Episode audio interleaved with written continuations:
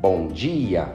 Segunda-feira, 27 de fevereiro de 2023. Este é o resumão do Diário Oficial do período de 23 a 25 de fevereiro de 2023. Tempinho curto, mas com diversas publicações. Vamos a elas. Quinta-feira, página 3. Nomeação de secretário, assistente de diretor de escola e cargos em CEL, DRE e SME. Na página 33, tivemos permutas uma indeferida e uma outra insubsistente. Né? Ao longo da semana toda, inscrição para eleição de cargos vagos disponíveis de coordenador pedagógico nas unidades educacionais da RME, Rede Municipal de Educação. Né? Sempre lembrando, como a gente verifica, caderno da cidade, em seguida vai na seção servidores, a parte de educação e aí DRE por DRE ver as publicações que estão lá para as inscrições. No sábado, na página 18, saiu a portaria SME 1730, que trata da dispensa de ponto dos participantes do encontro formativo com formadores do programa de jogos de tabuleiro. Né? Na página também 18, o comunicado SME 243, que são as relações de instituições credenciadas para ofertar cursos e serem aprovados por SME, que são os cursos que os sindicatos ofertam, mais a CET, Uma Paz e Escola do Parlamento. Anualmente tem que sair essa publicação. Em concursos, na quinta-feira tivemos, na página 38, a súmula escolha de vagas e os faltosos do cargo de auxiliar técnico de educação. Na quinta-feira também tivemos o caderno suplemento, né?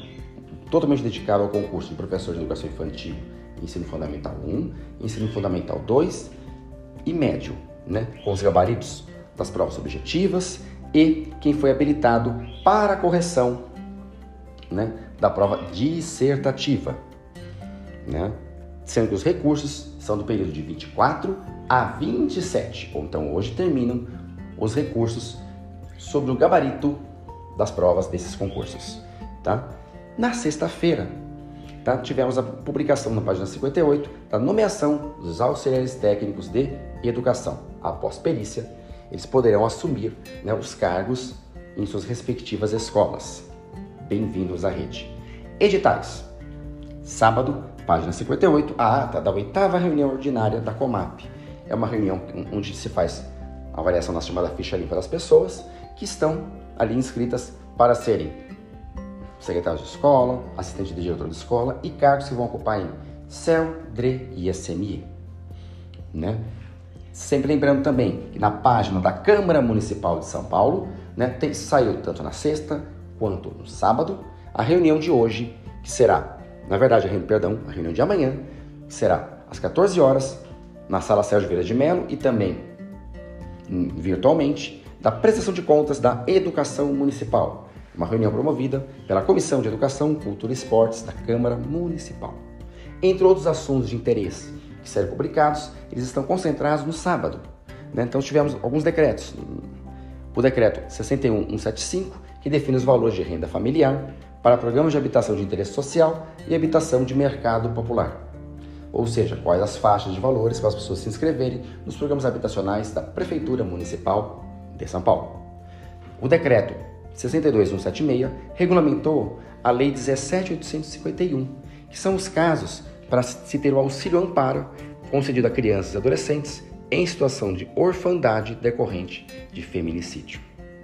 E na página 1 e 3, o decreto 62177, que tem trazendo para nós uma nova plataforma para se publicar atos e documentos oficiais da prefeitura, alterando inclusive a periodicidade do diário oficial, que passará a ser de segunda a sexta-feira. Isso traz uma grande mudança, porque normalmente o diário oficial, numa semana cheia, é de terça a sábado. Vamos ver a sua implementação ao longo aí desse processo. Esse foi o resumão do Diário Oficial.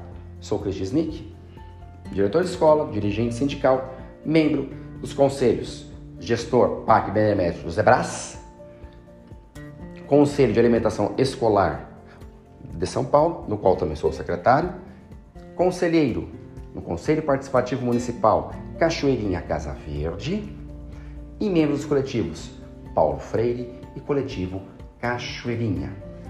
Ficamos por aqui. Um abraço.